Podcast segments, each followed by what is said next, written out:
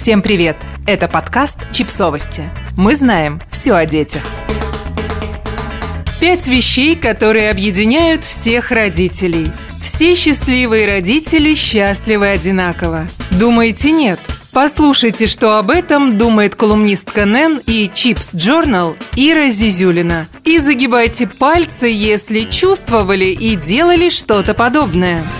Когда у меня не было детей, я, как и многие, удивлялась, зачем некоторые молодые родители совершают всякие странные действия со своими детьми. Например, однажды я увидела, как одна мама сидела, держала малыша на коленях, потом резко подняла его, как Симбу над саванной, и стала нюхать ему попу. Снимаю шляпу. Когда я родила, сама так делала, чтобы убедиться, это пахнет молодым французским сыром, который принес официант, или тем, чем я думаю.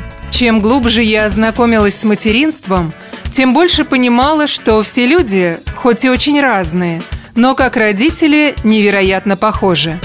Да, мы спорим, какие подгузники лучше, и стоит ли идти на площадку в дождь, чем кормить и когда отдавать в сад, но есть вещи, которые объединяют всех родителей, независимо от их места жительства, доходов, цвета кожи и любимого мультика Дисней. Еще не догадались, о чем я? Тогда давайте вспоминать вместе. Бояться за жизнь ребенка. Это начинается сразу после рождения, когда ты вслушиваешься, сопит ли этот маленький носик. А дальше этот носик растет, и вот ты его ловишь на детской площадке, летящим во всю мощь с горки. Это действительно отнимает много сил и не закончится никогда. Только формат страхов с возрастом ребенка меняется. Все родители боятся за жизнь и здоровье своих детей, даже если эти дети – сорокалетние клерки со своими детьми.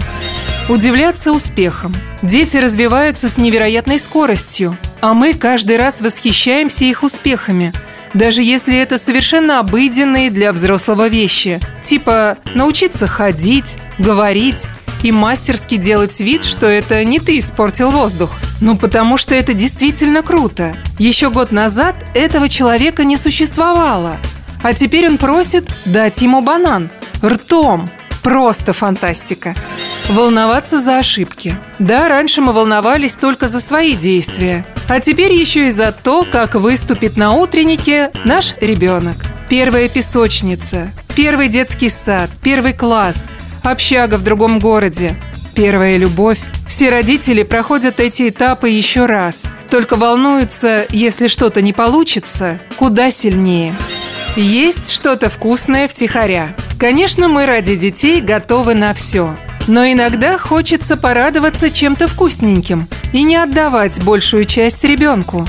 Особенно если это последняя конфета в доме из пяти килограммов, которые уничтожили дети. Вы ведь тоже иногда не делились с ребенком? Да? Улыбаться и кивать. Да, это ужасно, но давайте уже признаемся. Иногда дети болтают так много, что даже самый включенный родитель теряет нить повествования и впадает в транс. А чтобы не подавать вида, все родители кивают и убедительно говорят «Ага, все, можете расслабиться и выбросить чувство вины». Знаете, так делают все.